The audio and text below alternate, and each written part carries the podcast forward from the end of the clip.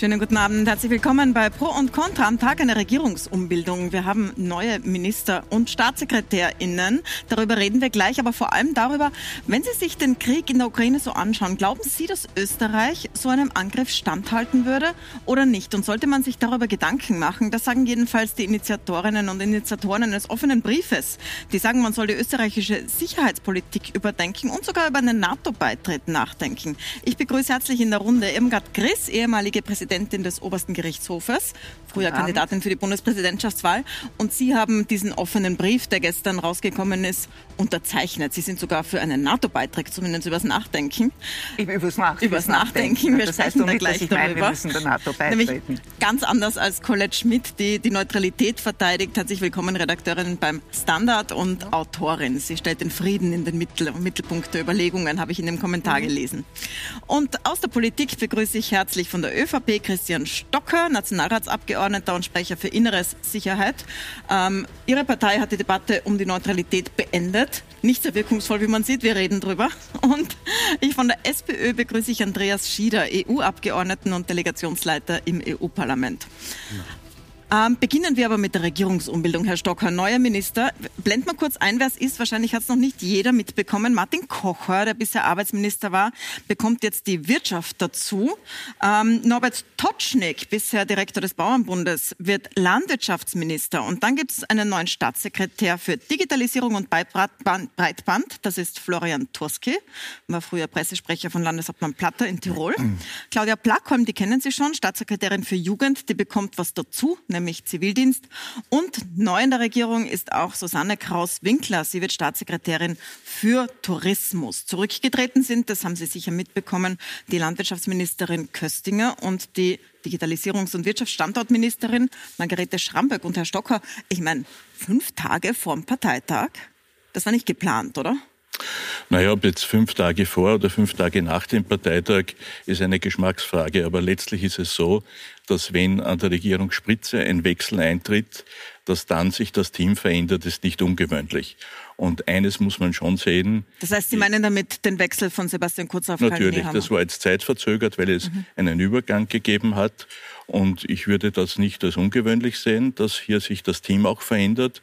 Und letztlich war es so und ist es so, dass die Nachfolgeregelung innerhalb von 24 Stunden getroffen wurde. Das heißt, die Regierungsfähigkeit für das Land war zu jedem Zeitpunkt sichergestellt. Frau Schmidt, im Standard steht heute, das ist eine Störaktion der Kurzpartie, so steht das in dem äh, Kommentar. Es, naja, es wird, es wird angenommen, dass es eine sein könnte. Mhm. Also Sie finden fünf Tage vorher okay oder normal. Ich finde das auch sehr knapp und es sieht nicht, äh, nicht ganz so aus, als ob der Herr Kanzler davon gewusst hätte. Also wenn er es wirklich nicht gewusst hat, dann fragt man sich schon, wie, wie gut sein Standing innerhalb der Partei ist oder wie fest er im, im, im Sattel sitzt. Hat das gewusst, Herr Stocker? Also an unseren Informationen ja nicht, dass er überrascht war. Ja, aber es gewusst hat, dass äh, diese Frage muss er selbst beantworten, das kann ich jetzt nicht sagen. Aber ich gehe davon aus, dass er auf einen Wechsel vorbereitet war, weil sonst wäre es in dieser Art und Weise nicht gegangen. Und äh, sein Standing wird sich am Parteitag zeigen. Herr Schieder, Ihre Partei hat Neuwahlen gefordert, mitten in einer doch großen Krise, in der wir stecken. Soll man sie nicht mal arbeiten lassen, den neuen? Naja, würde die Regierung arbeiten und nicht äh, ich glaube, der 14. Minister- und Ministerinnenwechsel inklusive mehreren Kanzlerwechsel in nicht einmal zweieinhalb Jahren Regierungsperiode, das ist einsamer, peinlicher Spitzenrekord. Und ehrlich gesagt, äh, Sie haben recht, wir haben mehrere Krisen, die Ukraine-Krise, die Covid-Krise ist noch immer nicht vorbei. Die Klimakrise ist noch nicht einmal beantwortet von dieser Regierung. Es wäre gescheit, wenn die Regierung arbeiten würde. Aber das, was da passiert, ist ehrlich gesagt äh, ein, ein, ein, negativer Rekord. Und daher den Weg freimachen, dass man mal den Wähler wieder fragt, ist meiner Meinung nach berechtigt. Frau Gress, wenn Sie Bundespräsidentin geworden wären, würden Sie jetzt zu Neuwahlen raten? Nein. Ich würde nicht zu Neuwahlen raten. Ich kann das verstehen, kann das nachvollziehen, dass die Opposition das verlangt. Aber ich finde, dass unser Land in einer Situation ist, in der wir uns Neuwahlen einfach nicht leisten können.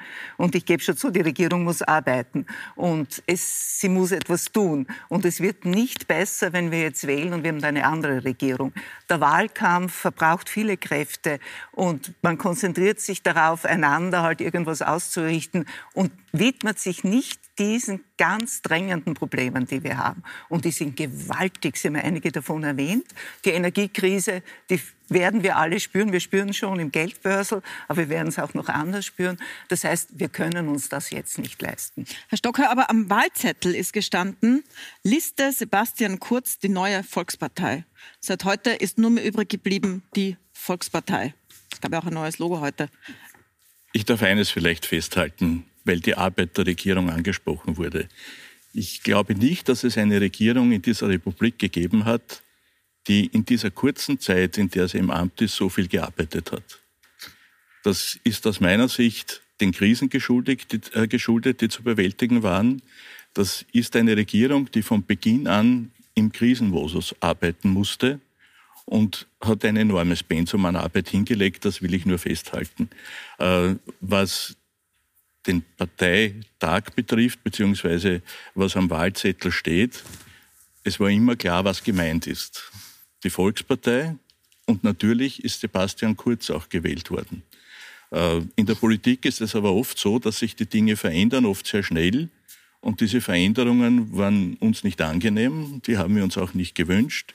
Aber es ist halt so eingetreten, wie es eingetreten mhm. ist. Aber der Kern, die Volkspartei, wurde gewählt und die gibt es noch immer und die wird auch bleiben. Schauen wir uns noch mal kurz die Grafik an, weil Herr Schieder, ich habe noch eine Frage zu Ihnen zur Aufteilung der Ministerien. Wenn Sie das noch mal ansehen, dann sehen Sie, es ist ein Ministerium verschwunden, und zwar das von Margarete Schramböck. Das war das Ministerium für Wirtschaftsstandort und Digitalisierung. Das gibt es jetzt nicht mehr, sondern Martin Kocher hat jetzt sowohl Arbeit wie bisher als auch Wirtschaft. Das gab es schon mal. Und die Digitalisierungsagenten, die sind ins Finanzministerium gewandert mit Florian Turski. Herr Schieder, ähm, Arbeit und Wirtschaft in einer Hand gab es schon mal unter Schwarz-Blau 1. Da war schon zusammengelegt. Tourismus kommt jetzt auch noch dazu. Ähm, warum kritisieren Sie das? Die, die Argumentation ist ja, das bedingt einander. Die Wirtschaft schafft Arbeit, die Arbeit schafft Wirtschaft. Ja, gut, wenn, wenn man so denkt, dann reicht, würde eigentlich reichen, einen Bundeskanzler und vielleicht noch die anderen in der Verfassung vorgesehenen Minister zu haben. Aber es geht ja schon um eine sinnvolle Aufteilung und da ist der Arbeitsmarkt gerade in einer Krise eine besondere Aufgabe und die sollte man eigentlich mit den Interessen der Wirtschaft äh, nicht vermengen. Mein Eindruck ist, dass jetzt auch mit dieser neuen Aufteilung einfach die Interessen der Wirtschaft, wenn man so will, Vorrang haben und die Interessen der Arbeitnehmer, die Interessen der Arbeitlosen einer vernünftigen Arbeitsmarktpolitik untergehen wird. Es hatte bisher schon der Kollege Kocher nichts vorgelegt zu diesem Thema. Ähm das ist auch schwierig, wenn er jetzt, also wenn man jetzt sieht, dass die Interessen der Arbeitnehmer und die der Arbeitgeber, also der Wirtschaft, nicht dieselben sein könnten, gerade wenn es um Lohnverhandlungen jetzt geht. Wie soll das ein Minister unter einem Hut überhaupt schaffen? Ich glaube nicht, dass uns Klassenkampfrhetorik weiterbringt. Also diese Trennung, da ist Wirtschaft, da ist Arbeitnehmer, ich halte das für überholt. In Wirklichkeit ist es so, dass auch die Arbeitnehmer schon lange, schon sehr lange verstanden haben, dass das Unternehmen gesund sein muss, dass die Wirtschaft auch zum Vorteil der Arbeitnehmer funktionieren muss. Und gerade der Arbeitsminister hat ja bewiesen, dass er für den Arbeitsmarkt nicht nur sehr viel Verständnis hat, sondern auch eine sehr kluge Politik für diesen Arbeitsmarkt macht. Und es kann kein Fehler sein, wenn die Wirtschaftsagenten nun dazugekommen sind. Kurzer Replik von jemandem, Frau Gress? Ja, ja also ich finde, äh, es sind unterschiedliche Interessen. Also man kann nicht sagen, das sind die gleichen Interessen, also Arbeitnehmer und Wirtschaft. Natürlich, die Arbeitnehmer müssen interessiert sein, dass die Wirtschaft floriert, weil sonst haben sie keine Arbeit. Aber es ist schon unterschiedlich, ist nicht? Und die Aufgabe dann der Politik ist, einen Ausgleich zwischen diesen Interessen herbeizuführen. Ob das in einem Ministerium gelingt, kann sein. Also ich würde auch nicht sagen von vornherein, das muss auf jeden Fall schief gehen und die Arbeitnehmer bleiben jetzt auf der Strecke. Aber es sind unterschiedliche Interessen, das kann man nicht wegdiskutieren. Aber die Interessensvertretungen gibt es ja. Die ja, Sozialpartner trotzdem, gibt trotzdem. es, die Gewerkschaften ja, ja. gibt es. Ja, ja, aber ein Ministerium, das dafür zuständig ist, das macht Gesetzesinitiativen, macht Vorschläge, Natürlich. nicht? Das ist schon noch ein Riesenunterschied zu einer Interessenvertretung. Abgesehen davon, ich finde es auch ein bisschen bemerkenswert, jetzt nicht nur, dass wir dauernd neue Minister und Ministerinnen Gesichter äh, kennenlernen müssen. Und in der Krise wäre es eigentlich Kontinuität sinnvoll. Ich finde es auch recht eigenartig, dass jetzt ein Ministerposten quasi getauscht worden ist äh, gegen zwei Staatssekretärsposten, wo schon der Eindruck überbleibt, es geht am Schluss darum, möglichst viele Leute äh, zu versorgen und unterzubringen, um möglichst viele parteiinterne Interessen auch äh, zu befriedigen. Deswegen waren wir froh, lieber zwei Staatssekretariate anstatt einem Ministerium offenbar. Zwei Punkte hätte ich noch, bevor wir zur Neutralitätsdebatte gehen. Das eine ist die Zukunft von der bisherigen Landwirtschaftsministerin Elisabeth Köstinger. Da heißt es, also es wurde heute kolportiert, dass sie in den Vorstand der Bundesforste einziehen könnte. Ähm, das wird jetzt kritisiert, weil sie ja als Ministerin auch selbst den Aufsichtsrat ausgesucht hat oder mitbestimmt hat. Und dieser Aufsichtsrat wählt jetzt auch den nächsten Vorstand aus. Da ist ein Studium, ein abgeschlossenes steht drinnen, das hat sie nicht. Mhm. Ähm, Frau Schmidt, naja, wäre das okay äh, oder wäre das nicht okay? Ich, ich meine, qualifiziert ich finde das schon Ministerin? problematisch. Also ich, ja? es ist nicht das erste Mal, dass, dass mhm. Ministerinnen und Minister ihre Jobs eigentlich schon vorbereiten, irgendwo, während sie noch im Amt sind. Und ich finde das nicht in Ordnung. Ich finde, sie sollte sich was anderes suchen.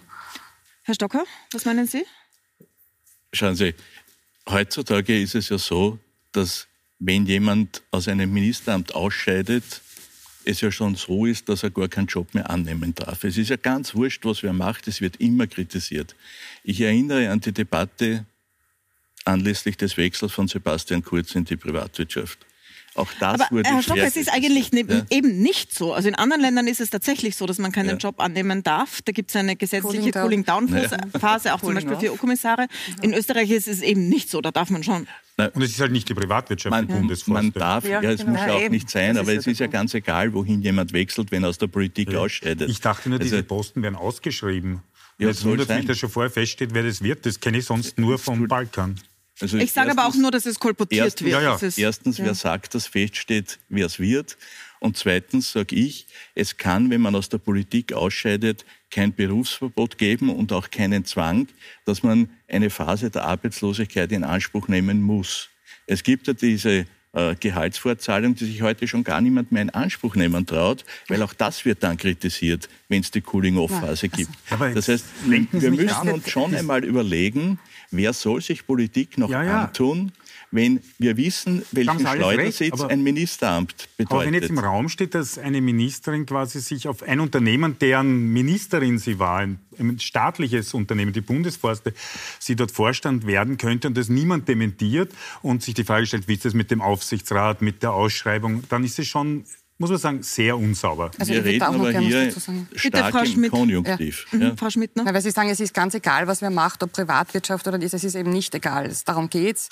Und es, es, regt sich auch niemand ähm, jetzt per se über die Fortzahlungen auf, wenn jemand nach der Politik nicht sofort was Adäquates findet, sondern eher über die Intransparenz, die wir lange hatten oder noch immer. Also dass man, dass man nicht erfahrt als Steuerzahler, wie lang und wie viel fortgezahlt wurde. Das, das ist eher ein Problem, glaube ich. Also dass sich das jetzt niemand mehr in Anspruch nehmen traut, glaube ich ich auch also nicht. Ich kenne keinen Wechsel, der nicht kritisiert wurde. Herr Stocker, ich möchte eins noch aufgreifen, bevor wir zu unserer Neutralitätsdebatte kommen. Ein letztes zu diesen Wechseln. Sie haben jetzt vorher gesagt, wer tut sich das noch an? Ja. Ähm, bei beiden Ministerinnen, die zurückgetreten sind, war jetzt Thema, dass sie, dass sie sehr großer Kritik und auch großer Häme ausgesetzt waren mhm. und dass sie das tatsächlich beeinträchtigt hat. Sie sind auch als Frau in der Politik angetreten.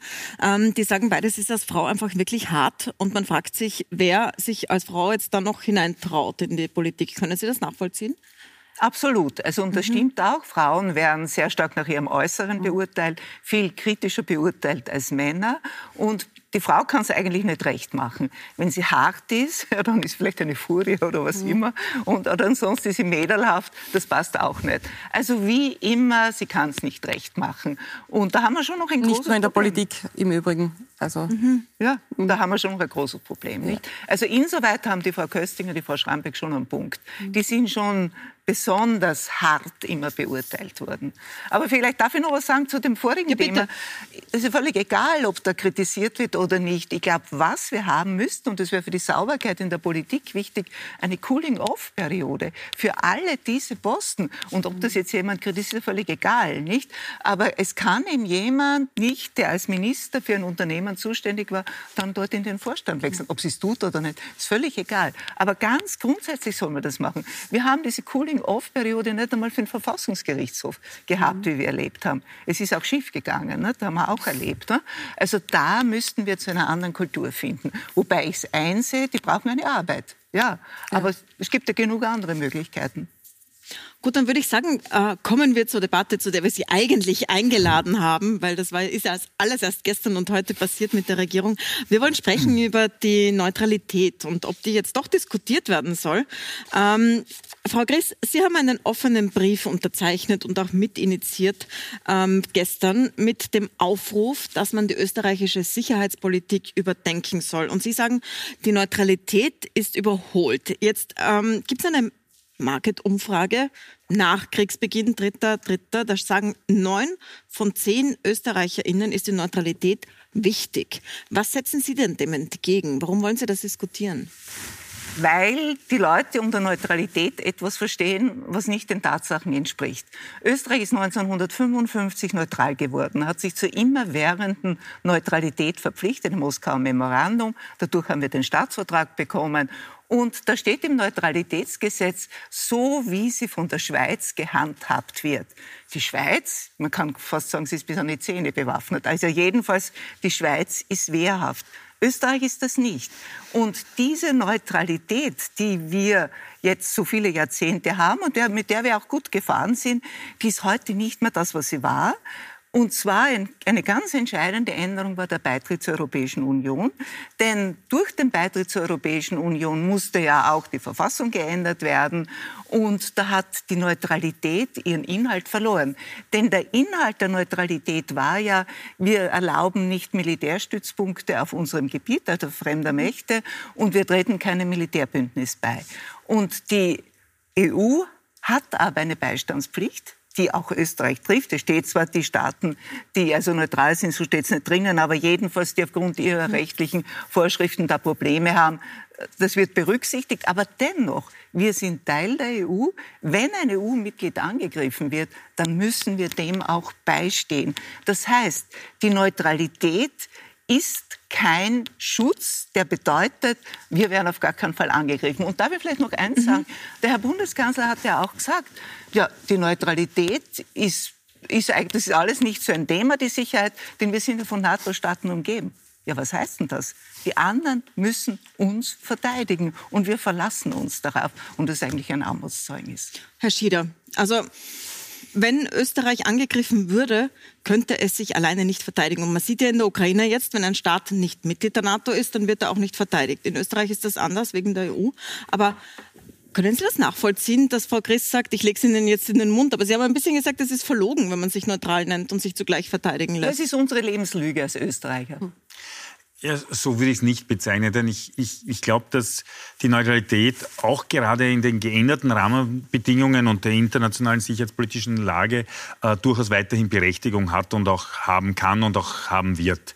Äh, zweitens ist es ja auch nicht ein Sonderfall in der Europäischen Union. Es ist also Schweden und Finnland, die das jetzt überlegen, auch davon abzugehen, aber abgesehen von denen äh, Irland, Malta, Zypern. Also es gibt, es gibt mehrere Länder in der Europäischen Union, die nicht NATO sind, sondern die sich auch als blockfrei, neutral äh, und, und, und so ähnlich auch, auch definieren. Ich denke mir nur, äh, ein Punkt, und der, der ist entscheidend in, in dieser Diskussion ist, wir müssen den Ukraine-Krieg auch zum Anlass nehmen, in Europa über die sicherheitspolitischen Rahmenbedingungen und was es für Bedrohungsszenarien gibt und wie man auf die am besten gemeinsam reagiert, auch diskutieren. Zum Beispiel, wir haben über Jahre, wenn nicht Jahrzehnte, die russischen Cyberattacken, die in Wahrheit eine Vorattacke zu diesen Kriegshandlungen auch waren, ignoriert, kleingeredet, nicht geglaubt, dass sie äh, äh wahr wären. Auf das muss man sich vorbereiten. Und da kann aber, also Österreich soll ja nicht sagen, wir machen bei nichts mit in Europa, sondern ganz im Gegenteil. Soll aktiv sein, aber halt die Rollen einnehmen, die man als neutrales Land einnehmen kann. Vielleicht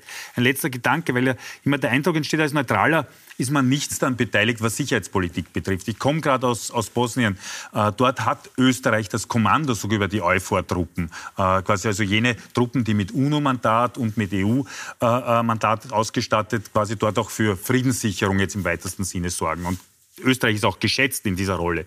Und die sollen wir auch weiter tun und die können wir auch als neutrales Aber Land. Sprechen wir nochmal über die Verteidigung, die Selbstverteidigung Österreichs. Die Schweiz ist bewaffnet bis an die Zähne, hat Frau Chris gesagt. Also da traut man es ihnen zu, dass sie einen Angriff abwehren könnten. In Österreich ist das definitiv nicht der Fall. Das sagt das Bundesheer ja selber, Herr Stocker. Also soll, muss man das Bundesheer jetzt so weit aufrüsten, also eine echte Neutralität, die sich auch wehren kann, schaffen oder einfach sich zugeben, dass man in Wirklichkeit nicht neutral ist? Ich bin nicht ganz Ihrer Meinung, beziehungsweise sehr wenig Ihrer Meinung, was die Neutralität anbelangt, weil wir haben die Neutralität, Neutralität ja nicht deshalb äh, bekommen, weil wir damit nicht mehr angreifbar geworden wären, sondern das war der Schlüssel für die Unabhängigkeit äh, dieses Staates, unserer Republik und der Unverletzlichkeit des Territoriums. Das war der Grund, warum die Neutralität im Verfassungsrang steht.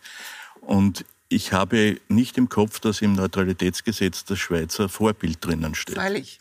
Steht drinnen, also ich, so wie sie von der Schweiz gehandhabt ich wird. Ich habe es so ja, im Kopf. Nein, nein, ich, ich, ich gestehe Wir haben dann eine so, Werbepause, dann schauen wir nach und ich sage es den Zusehern dann. Ich habe diesen Artikel 1 so im Kopf noch, dass die Unverletzlichkeit des Territoriums, die Unabhängigkeit des Staates der Zweck der Neutralität ist. Und dann ist dies als militärische Neutralität definiert im Artikel 2, wenn ich es richtig mir äh, gemerkt habe.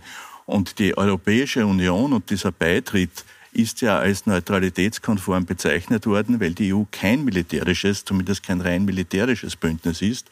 Und daher haben alle, die das beurteilt haben, die, äh, diese Kompatibilität mit der Neutralität festgestellt. Mhm. Und letztlich mhm. ist es auch so, ich will nur einen Satz mhm. noch dazu sagen, Neutralität wird ja auch immer wieder interpretiert, wie alle Rechtsvorschriften.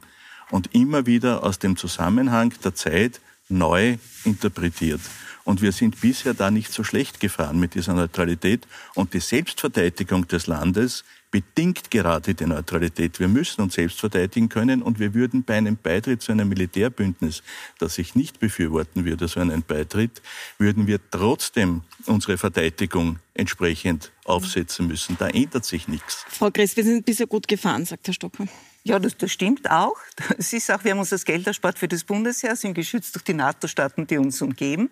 Aber das Problem ist ja, ist ja jetzt nicht, sind wir neutral oder nicht neutral. Das Problem ist ja, können wir uns verteidigen? Das ist ja der Punkt, nicht? Wie, die Neutralität ist immer sehr flexibel interpretiert worden. Praktisch ist ja nichts mehr davon übrig. Nur die Leute glauben, weil sonst würden nicht neun von zehn sagen, ja, das ist wichtig für uns, dass die Neutralität uns schützt. Wenn wir an der Grenze eine Tafel aufstellen, wir sind neutral, dann wird niemand einmarschieren. Also ich meine, das ist, das ist wirklich eine Lebenslüge, die wir haben. Ich habe überhaupt nichts dagegen, wenn wir sagen, wir bleiben neutral, aber wir müssen uns verteidigen können. Dann müssen wir eben Farbe bekennen und müssen ihm sagen, wir geben dafür Geld aus. Wir rüsten das Bundesheer auf. Ist nicht schön. Ich würde auch lieber in einer Welt leben, in der man das nicht braucht. In der niemand auf die Idee kommt, kein Staat den anderen überfällt. Würde ich auch gern leben, damit man sich all dieses Geld für die Waffen sparen kann. Aber in der Welt leben wir nicht. Entschuldigung, ich habe nur einen Einwurf. Weil einen kurzen, Herr Stockwell. Ganz kurz. Das Budget für die Verteidigung wird in den nächsten Jahren auf 1,5 Prozent steigen, das BIP von 0,6. Das heißt, wir geben Geld dafür aus und zwar mehr. Aber Herr Stocker, ja. wenn Sie sich die Ukraine anschauen und sich ansehen, wie da die Panzer rollen, glauben Sie, dass man das Bundesheer jemals so aufstocken kann, dass man einer russischen Armee standhalten könnte? Ja, aber das kann ja nicht der Ansatz sein. Der Was Ansatz kann ja nicht sein, dass wir sagen, wir bewaffnen uns so, dass wir jeder Weltmacht standhalten können.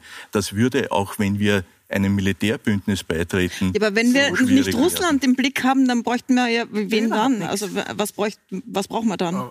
Ja. Aber unser Bundesheer schaut extrem schlecht aus. Die, haben, ich meine, die Helme, die werden in die Ukraine, wurden den Soldaten quasi abgenommen und ein Großteil des Heeresbudgets fließt noch immer in diese unsagsäglichen Eurofighter, weil die so eine ja. extrem teure Anschaffung waren. Da muss man, ja Angst bekommen, wenn sie wieder was einkaufen wollen. Das wäre eine eigene Diskussion, die ich gerne führen würde, warum die Eurofighter heute eine sehr teure Anschaffung, ja, die letztlich ineffizient wurde, die führen wir mal extra, Herr Stockheim, ist ja eine spannende Diskussion, ja. gerade ein bisschen dazu, aber, aber da führen wir die extra. Ihre Partei ist stark beteiligt. Aber ich hätte gerne ich hätte gern noch mal, ich würde gerne noch mal nachfragen bei Ihnen, wenn Sie sagen, also nach Russland kann man nicht schauen, man soll sich nicht gegen Russland verteidigen können, das kann nicht das Ziel sein. Was denn dann? Also was, welche Bedrohung sehen Sie sonst? Na, glauben Sie, dass sich die Schweiz gegen einen Einmarsch einer Supermacht verteidigen kann? Ja, aber Herr Stocker, dann brauchen wir es gar nicht. Wieso hm. brauchen wir es ja, gar aber nicht? Nein, dann ist nein, es sinnlos. Nein, nein, das ist nicht sinnlos. Ja, weil, wen nein, dann? wenn Sie die Ukraine ansehen, dass ja. die Ukraine in der Lage war, so lange diesen Angriffskrieg standzuhalten, hätte niemand vermutet. Und auch da wäre die Debatte genauso entstanden, wie lange kann man sich verteidigen, ewig wird es nicht gehen. Aber wenn ein Land sich selbst verteidigen will, muss es im Rahmen seiner Möglichkeiten die Ressourcen schaffen für die mögliche Verteidigung. Ja, aber Sie haben ja gerade gesagt, gegen eine Weltmacht geht das nicht. Also Nein, nicht Österreich auf Dauer. Nicht. Na sicher nicht. Aber das, wie, wie stellen Sie sich das vor? Wenn wir jetzt sollen wir uns jetzt so aufrüsten, dass wir gegen jede Weltmacht uns verteidigen können? Gegen jede, so und, wenn wir, und wenn wir der NATO beitreten, na, glauben Sie, dass dann ganz anders wird mit den Aufrüstungen? Nein, nehmen wir mal den NATO, bleiben wir mal beim NATO-Beitritt. Also Finnland, ich komme jetzt zu Ihnen, Frau Schmidt. Finnland ist ja auch neutral. Finnland ja. überlegt jetzt, beziehungsweise plant schon ganz konkret den NATO-Beitritt. Die haben schon bei Übungen teilgenommen, weil sie sagen, an der Ukraine sieht man, Neutralität schützt nicht. Die Ukraine mhm. war 1914 neutral. Mhm. Ähm, Warum soll das Österreich nicht machen, Frau Schmidt? Also erstens einmal, äh, ja, die Neutralität schützt nicht, aber es schützt auch keinen Beitritt also zu einem Militärbündnis. Es gibt keinen garantierten Schutz, dass man nicht angegriffen wird. Und mehr denn je sehen wir das bei jemandem wie Putin. Der ist nicht unbedingt so berechenbar jetzt gewesen in den letzten Monaten, sage ich mal. Obwohl ich mich immer wundere, dass so viele Leute überrascht sind, dass er so agiert. Weil wenn man im eigenen Land über Jahrzehnte die Menschenrechte mit Füßen tritt äh, und ein Despot ist, dann wieso soll man mit anderen, mit Nachbarländern besser umgehen? Also ich fand es jetzt nicht so überraschend, aber trotzdem, dieser Angriff war dann für uns alle schon ein Schock. Ja?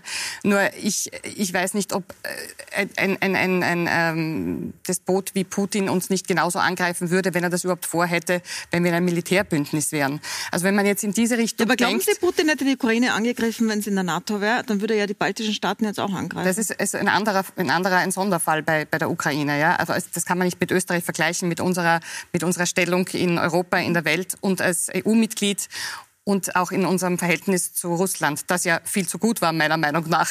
Äh, aber was, was ich nur kurz sagen möchte, wenn man jetzt nur in diese Richtung denkt, ja, äh, das wollte ich auch mit diesem Essay über Pazifismus sagen, mhm. man muss sich wehren, man muss aufrüsten, man muss aufrüsten, dann kommt man irgendwann in eine Sackgasse, glaube ich. Ähm, ich finde, als neutrales Land hat man auch eine besondere Rolle, die Vorteile bringen kann für alle. Und auch gerade, dass es innerhalb der EU Räume gibt, die neutral sind, wo man dann vielleicht, wenn es einmal zu Friedensverhandlungen kommt, einen Ort hat oder so. Das ist doch etwas, was man auch als Vorteil sehen kann. Und ähm, äh, möglicherweise sehen wird einmal. Es ist ja eh so, dass die Bevölkerung das nicht will. Wir sagen immer, es ist die Bevölkerung so gespalten, aber in dieser Frage ist sie es anscheinend wirklich nicht. Ja, weil sie nicht wissen, was das bedeutet, nicht? Und ich finde, wenn Sie sagen, ja, die Ukraine wäre nicht viel anders, wenn die ein NATO-Staat waren, das, das ist also, Natürlich wäre es was ne? anderes, aber ich würde jetzt die Ukraine nicht mit Österreich vergleichen in der Situation. Ja, aber das, warum? Warum? Naja, weil also, es da schon vorher Begehrlichkeiten gab, nicht offensichtlich vom Herrn Putin. Ja, aber das ist ja Uns egal. Hat er jetzt nicht, wenn so ein Aggressor ein Land angreifen ja. will, macht es doch einen Unterschied, ob dieses Land Teil eines Militärbündnisses ist oder nicht. Wenn er es angreifen Mit will, einer natürlich. Beistandspflicht. Ja. ja da also das heißt, also Putin hat vielleicht auch ein Interesse an den baltischen Staaten. Na, die waren ja auch, haben zur Sowjetunion gehört. Aber der wird sich überlegen, ob er Estland, Lettland und Litauen mm, angreift. Ja. Aber, wir, aber, wir, sind nicht bei den baltischen Staaten. Also ja, aber was ist nur die geografische Entfernung? Ich verstehe auch bei Ihrem Brief nicht, dass, Sie, dass Sie haben Leute auch unterzeichnet, die sehr wohl für die Neutralität sind. Also ich weiß es von einer Person ganz, ganz, ganz sicher. Ja, der Brief will ja eine Debatte auslösen. Allerdings die Frau Griss, es gibt ein Meinungsspektrum bei den Unterzeichnern, aber Sie haben eine ganz klare gut, Stellung. dass Sie da das auch klargestellt haben im Brief. Aber, aber, aber der Sicherheitspolitik ich, ich würde noch gerne diesen, geben. Ich würde noch gerne diesen Punkt fertig für, hören. Also ja, ich bin für Wahrhaftigkeit. Ich bin dafür, dass man den Leuten reinen Wein einschenkt, dass man sagt, was die Neutralität wirklich bedeutet, dass das kein Schutz ist, dass es schön ist, wir können weiter neutral bleiben, aber wir müssen etwas tun, um uns schützen zu können. Das ist eine das andere ist Diskussion meiner Meinung nach. Nein, nein, nein, das gehört schon zusammen, weil viele Leute, diese neun von zehn, die glauben ja, ja, wir sind neutral, uns kann nichts aber passieren. Das, äh, da unterstellen Sie jetzt einfach einer großen Masse an, an Bevölkerung, dass sie wissen, dass sie es nicht wissen. Also ein paar von den neun, von den zehn werden vielleicht schon wissen, zu was sie da sich geäußert haben und warum sie die Neutralität schätzen. Darf, darf ich eine zweite Zahl? Es gab ja auch eine Umfrage, wie viele Leute, also wie viel Prozent in den einzelnen Mitgliedstaaten der Union eine europäische äh, sicherheitspolitische Zusammenarbeit mhm. mhm. gutheißen. Und dafür gibt es auch in Österreich eine Zweidrittelmehrheit ja. unter den Befragten. Aber also ist es nicht ein Widerspruch, Herr Schieder? Nein, es ist, ich glaub, Wenn man zugleich sagt, wir sind neutral, aber wir haben eine Beistandspflicht, eine militärische in der EU? Nein, es ist nicht eine, es ist eine sicherheitspolitische Zusammenarbeit. Und genau, mhm. ich glaube, das da, läuft ja auf das hinaus. Da, glaube ich, ist eben kein Widerspruch drinnen, sondern das ist genau die Erwartungshaltung, dass man auch sagt, man, man kann und muss auch mehr tun im sicherheitspolitischen Bereich. Als Österreich, auch im Sinne des, wie, wie, wie organisieren wir in Zukunft unser Bundesheer. Da würde ich das Thema Katastrophenschutz genauso dazu nehmen, wie halt auch Cyber und, und, und diese Fragen. Aber auch natürlich die Frage, äh, wo ist unsere Rolle in, in der Weltpolitik? Und äh, da kommen wir zu dem Punkt, äh, Neutralitätspolitik ist immer so eine Überschrift. Ich würde eher sagen, aktive Außenpolitik auf Basis der Neutralität. Das vermissen mhm. wir. Ich meine, unsere Außenpolitik hat sich pervertiert, indem die Außenministerin vor Putin niederkniet. Also, äh, wir sind naja, die ist jetzt nicht mehr Außenministerin. Ja, schon länger nicht mehr. Um das klarzustellen, ja, ja. für die, die nur halb zuhören. Gut, aber, aber ist nicht so lange her. Nicht so lange her, ja. Aber äh, das ist die ehemalige Außenministerin. In der Vorgängerregierung äh, äh, war das. Aber auch der Fall, also ich glaube, dass es sehr notwendig ist, Außenpolitik zu definieren und die Mitarbeit Österreichs auch in internationaler Sicherheitspolitik. Wir haben gute Voraussetzungen dafür. Wir sind äh, hoch angesehen. Unser Bundesheer hat auch dafür, dass es so unterfinanziert ist, trotzdem ein ho hohes Know-how und auch hohe Reputation in einzelnen Bereichen, in, in anderen nicht, wo uns, wo uns auch die Ausstattungen fehlen. Und ähm, wir, wir, sind, wir, wir könnten auch außenpolitisch mehr tun. Herr Schieder, wir sprechen gleich weiter darüber und äh, auch darüber, die große Diskussion, die in Deutschland gerade läuft. Hilft man der Ukraine mehr, wenn man ihr Waffen liefert und noch mehr Waffen liefert? Oder soll man, wie viele jetzt in Deutschland fordern, eher auf Verhandlungen setzen und sagen, beide Seiten sollen etwas nachgeben? Darüber reden wir gleich. Bleiben Sie dran.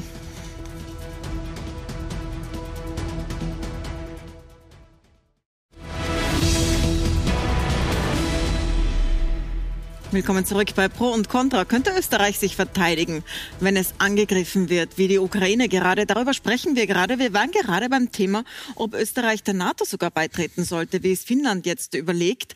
Ähm, ich möchte einen Schwenk zur Ukraine machen, weil die Ukraine war ja neutral 2014, als die Krim angegriffen wurde und ist jetzt angegriffen worden. Man sieht da, dass ein Staat, der nicht bei der NATO ist, auch nicht von der NATO verteidigt wird, aber es werden Waffen geliefert. Jetzt gibt es in Deutschland eine riesige Diskussion darüber, ob das richtig ist, ob das gut ist, dort Waffen hinzuliefern ähm, und damit der Ukraine Selbstverteidigung in die Hand zu geben oder ob es besser wäre, wie jetzt zum Beispiel Alice Schwarzer fordert in einem offenen Brief, ähm, das nicht zu tun, wenn man sonst den dritten Weltkrieg provozieren könnte und einen Atomschlag riskiert. Frau Chris, was sagen Sie denn auf diese Intellektuellen, die sagen so vor Vorsicht reizen wir Russland nicht? Ich meine, ich glaube, man muss zugestehen, es ist ein Dilemma. Weil natürlich verlängert die Lieferung von Waffen den Krieg. Aber es ist eine Verpflichtung der anderen Staaten, eine Verpflichtung Deutschlands oder auch der anderen westlichen Staaten, die Ukraine bei der Selbstverteidigung zu unterstützen. Die Ukraine verteidigt ja unseren Lebensstil, unsere freie Gesellschaft. Denn warum greift sie Putin an? Weil er nicht dieses Beispiel für Russland will. Das alles, was es an Gründen gibt, ist vorgeschoben. Aber gerade das ist ja gefährlich, auch für die russische Gesellschaft, dass gezeigt wird, dass solche Menschen, dass man so leben kann. Und da haben wir alle eine Verpflichtung zu unterstützen. Und Deutschland ganz besonders.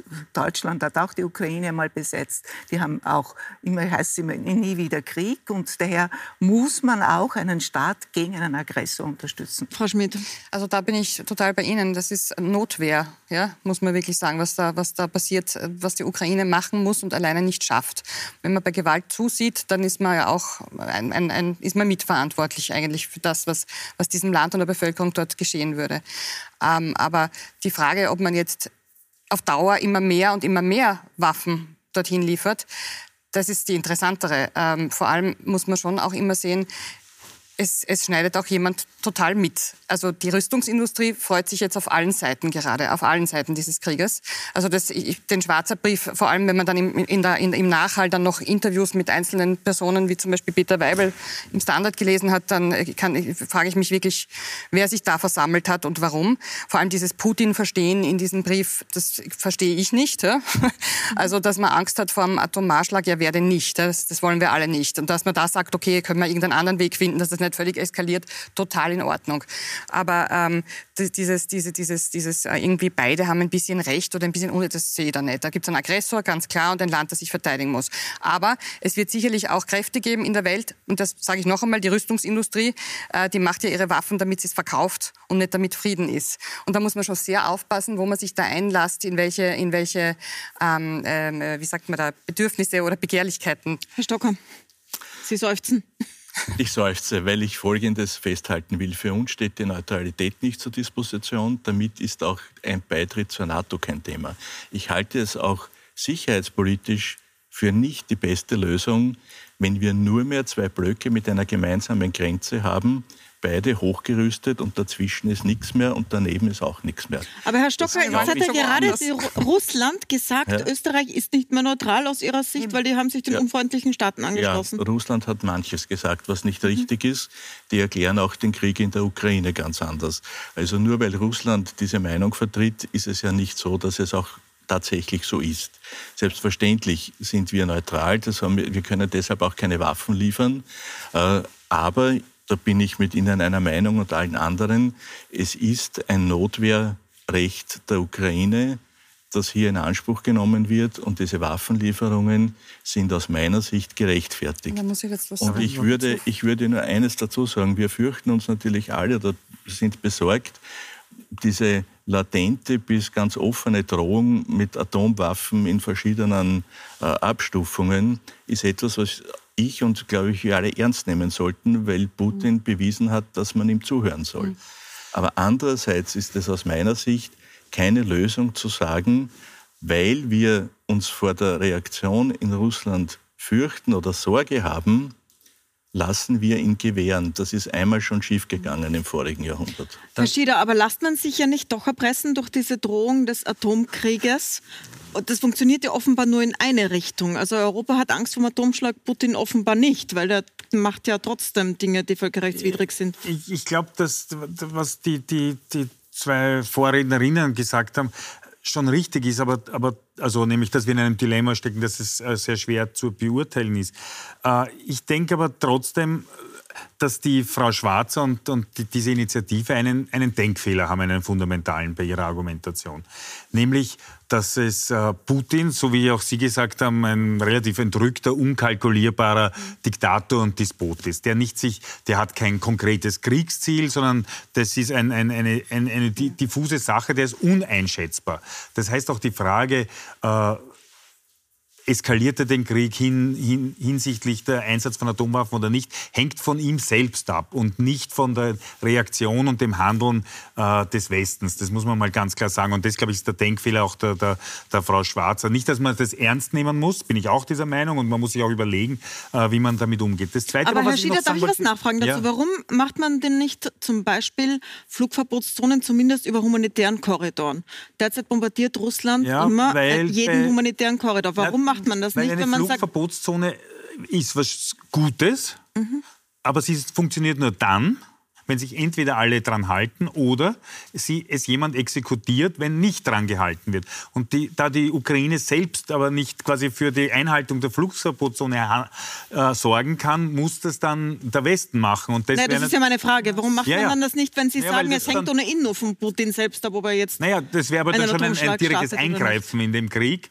Äh, das wäre meiner Meinung nach schon eine Eskalationsstufe mehr, äh, wo ich eher der Meinung bin, dass Olaf Scholz, dass man sehr konsequent aber auch sehr bedacht vorgehen muss in der Frage. Darf ich noch was Zweites noch sagen? Weil mhm. Waffenlieferungen und, und ich, ich, verstehe das alles äh, mit Selbstverteidigung und äh, wir dürfen nur mittelfristig nicht zulassen, dass uns diese Rüstungslogik auffrisst. Ja, Denn auch im Kalten Krieg war diese Rüstungslogik da und trotzdem hat es die Friedensbewegung geschafft, dass man abgerückt ist, dass man äh, Rüstungskontrolle und Abrüstung geschafft hat. Das klingt jetzt irrsinnig irrsinnig weit weg und sehr utopisch. Aber die Utopie des Friedens ist etwas, was man auch in Kriegszeiten nicht aufgeben soll. Und ich würde mir wünschen, dass wir nur halb so viele Friedens Initiativen und Versuche, auch wenn sie sinnlos jetzt scheinen, hätten, wie wir Waffenlieferungen das, diskutieren. Da, da, da, sprechen Sie mir aus der tiefsten Seele, ja, weil das mhm. ist genau der Punkt. Ähm, es ist jetzt so weit, dass man wirklich nur mehr als äh, völlig naiv und, und, und verrückt gilt, wenn man, wenn man sagt, man ist Pazifistin oder wenn man sagt, äh, Friedensbewegung äh, wäre ganz gut, auch eine, eine in Russland vorhandene zu unterstützen zum Beispiel. Äh, und äh, das stimmt auch mit dem Aufrüsten im Kalten Krieg. Das hätte ja nie ein Ende genommen, wenn nicht irgendwie die Stimme der Vernunft Vernunft gesagt hätte, halt. Weil es ist ja nicht so, dass irgendjemand dann einmal aufhört zum Aufrüsten. Das Frau Chris. Ja, ja, na, das, das stimmt schon. Ja. Und ich glaube auch, dass Österreich gerade als neutraler Staat die Verpflichtung hätte, eine aktive Friedenspolitik zu betreiben. Mhm. Also die haben ja, das sind ja Möglichkeiten, Machen da hindert uns ja kein Mensch, nicht? Also das ist natürlich immer ein Thema, nur wir müssen uns nach dem richten, was momentan notwendig ist. Und momentan sind wir halt in der schrecklichen Situation, dass ohne Waffen und ohne Waffenlieferungen Lieferungen überhaupt keine Aussicht ist, dass dieser, Konflikt, dieser Krieg Aber danach, aufhört. Also Sie sagen selber momentan. Und momentan sehe ich aber nirgends, dass es Pläne gibt für einen Frieden oder dass es irgendwie äh, alternative Wege, Wege gesucht werden. Aber was wäre das, Frau, Frau Zum Beispiel, Schmidt, stellen Sie sich da zum vor? Beispiel was, ich mir, was ich mir vorstellen würde, was ich mir sehr wünschen würde, dass wir nicht in so ein Feinddenken hineinkommen, dass wir ganz Russland und alle Russinnen und Russen als Feinde sehen, als, als Westen, mhm. sondern dass wir darüber nachdenken, dass dort ganz viele Menschen leben, die nicht nur mit Putin keine Freude haben, sondern unter ihm leiden. Dass es da verfolgte Journalistinnen und Journalisten, Künstler, äh, Oppositionelle und so weiter gibt. Und wir unterstützen die momentan überhaupt nicht. Wir könnten ihre Tausende sind eingesperrt worden, weil sie gegen den Krieg demonstriert haben. Äh, wir hätten da Möglichkeiten. Herr Stocker, sollte Österreich die russische Opposition oder Bevölkerung besser zu erreichen versuchen? Also aus meiner Sicht ist es so, dass wir nie sagen, das ist ein Krieg Russlands. Das ist Putins Krieg. Ja, ist das ist so. Und äh, was die Abrüstung betrifft, bin ich ja bei Ihnen. Aber die Stimme der Vernunft muss es auf beiden Seiten geben. Das war auch der Grund, warum es funktioniert hat, die Abrüstung. Im Moment finden wir die Stimme der Vernunft bei Putin nicht. Und jetzt können wir sagen, wir unterstützen in Russland die Bewegungen, die hier Opposition äh, betreiben. Wir können Initiativen unterstützen.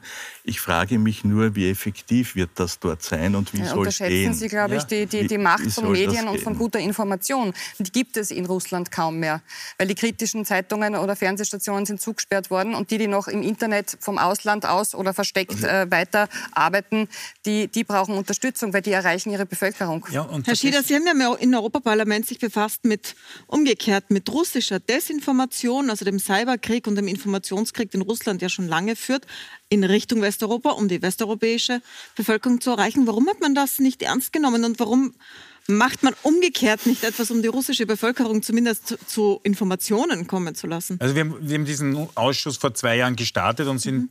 waren erschreckt, wie wir begonnen haben. Wir haben natürlich gewusst, warum wir das untersuchen wollen, aber wir waren erschreckt, wie sehr tief geht und mhm. wie spät wir dran sind und wie schlecht wir auf die Fragen vorbereitet sind. Und jetzt aus dem Wissen von heute rund um den Ukraine-Krieg muss man sagen, das sind ein Jahrzehnt von, von Desinformations-Cyberkrieg Putins, von Trollfabriken, Einmischung in Wahlen in der Ukraine, in, am Balkan, auch die US-Wahlen, die Brexit-Kampagne. Das sind ja alles Dinge, wo man vielleicht sagt, ohne Putins äh, Trollfabriken wäre die Welt vielleicht mhm. eine, eine andere. Und daher, wenn wir zuerst geredet haben über, über Flugverbotszonen und, und dergleichen, was der Westen tun kann, was Europa tun kann und muss, ist in diesem Bereich jetzt aufzuwachen und dagegen zu halten. Auch zum Beispiel die Frage, wie informieren wir stärker die russische Bevölkerung, die ja nicht einmal das Wort Krieg mehr hören darf, weil es verboten worden ist, dass, was da wirklich los ist. Wie informieren wir die Mütter und die Väter, was mit ihren Burmen? Mhm. Die wissen ja nicht einmal, dass die in der Ukraine äh, sterben mhm. äh, äh, für, für Putins Krieg. Das, diese Informationen müssen wir, und das Internet bietet da wirklich mehr Möglichkeiten und Europa müsste da viel mehr tun. Frau Chris noch dazu? Aber genau das zu erreichen, dass es hier eine Bewusstseinsbildung bei uns gibt und in ganz Europa gibt, das ist ja Ziel des offenen Briefes dass wir sagen, wir müssen darüber nachdenken, wir müssen darüber sprechen. Vielleicht für die später dazugekommenen, Sie haben einen offenen Brief initiiert, wo drinnen steht, die derzeitige Lage ist für Österreich gefährlich, genau. wir müssen uns genau. über die Sicherheitspolitik mhm. Gedanken genau. machen. Und das kann auf allen Ebenen passieren, mhm. nicht? aktive Friedenspolitik, international tätig werden, genauso unsere Verteidigungsbereitschaft erhöhen, also sowohl im, im Weltraum, also im Cyber, Bereich, überall, nicht? Aber dass wir was tun müssen. Ne? Dann würde ich gerne zum Schluss noch mal eine Runde darauf zurückkommen, auf diese Neutralitätsfrage. Herr Stocker, noch mal an Sie die Frage.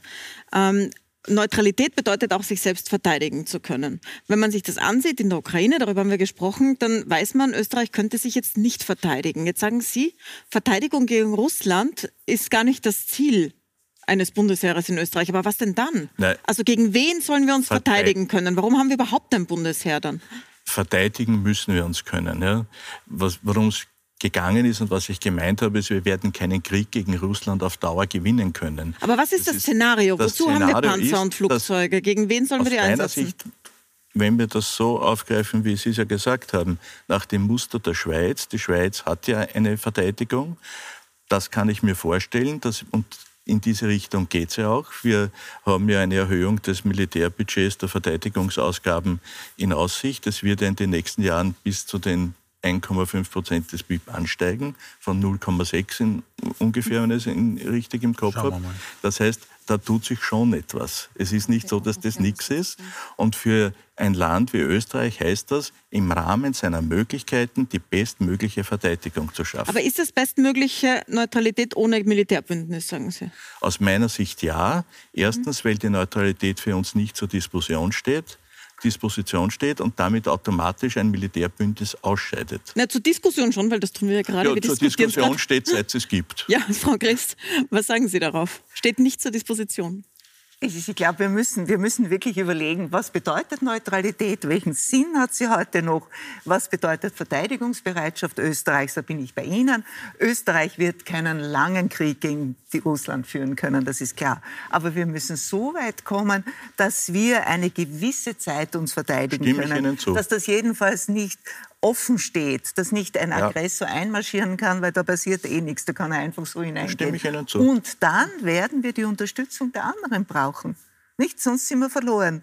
Also wenn nicht die anderen EU-Staaten uns unterstützen, uns dann helfen, so wie jetzt der Ukraine geholfen wird, dann bleiben wir übrig. Ne? Ja. Aber so viel müssen wir aufbieten können, dass wir gewisse Zeit uns schützen und wir müssen in der Lage sein, auch die anderen zu unterstützen. Das müssen wir erreichen. Frau Schmidt, aber dann ist man in der Aufrüstungslogik, ja, die Sie kritisieren. Mir fehlt, mir fehlt die Fantasie, mir vorzustellen, welche Waffen wir uns besorgen müssten, dass wir auch nur eine Zeit lang Russland aufhalten könnten.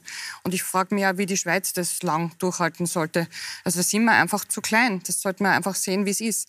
Ähm, das ist das eine. Und wenn man jetzt sagt, aber man darf ich da kurz nachfragen? Fragen, was, was ja. wird denn das bedeuten konkret, ja. Herr Stock? Also Wie viel müssen wir da in die Hand nehmen? Ich bin jetzt nicht Militärexperte, aber das, das Aber ich glaube, jeder, der, der dazu sieht, Nein. sieht, das ist ja, schwer zu stemmen. Da müssten wir schon ordentlich schon, aber einkaufen. In der Ukraine hat man schon manches auch gesehen.